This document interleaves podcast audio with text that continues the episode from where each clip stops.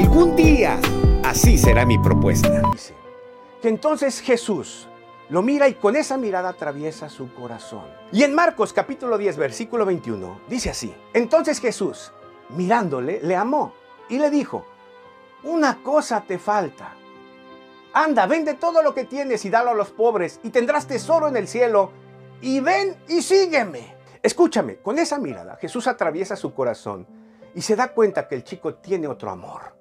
Tiene otro Dios. Es cierto, conoce los mandamientos, los ha intentado seguir, pero Dios no es el número uno. Entonces Jesús se da cuenta que tiene otro amor y le dice, ¿sabes qué? Si hablas en serio, entonces deshazte de lo que tienes. Ve, véndelo, regálalo, haz buenas obras y después sígueme.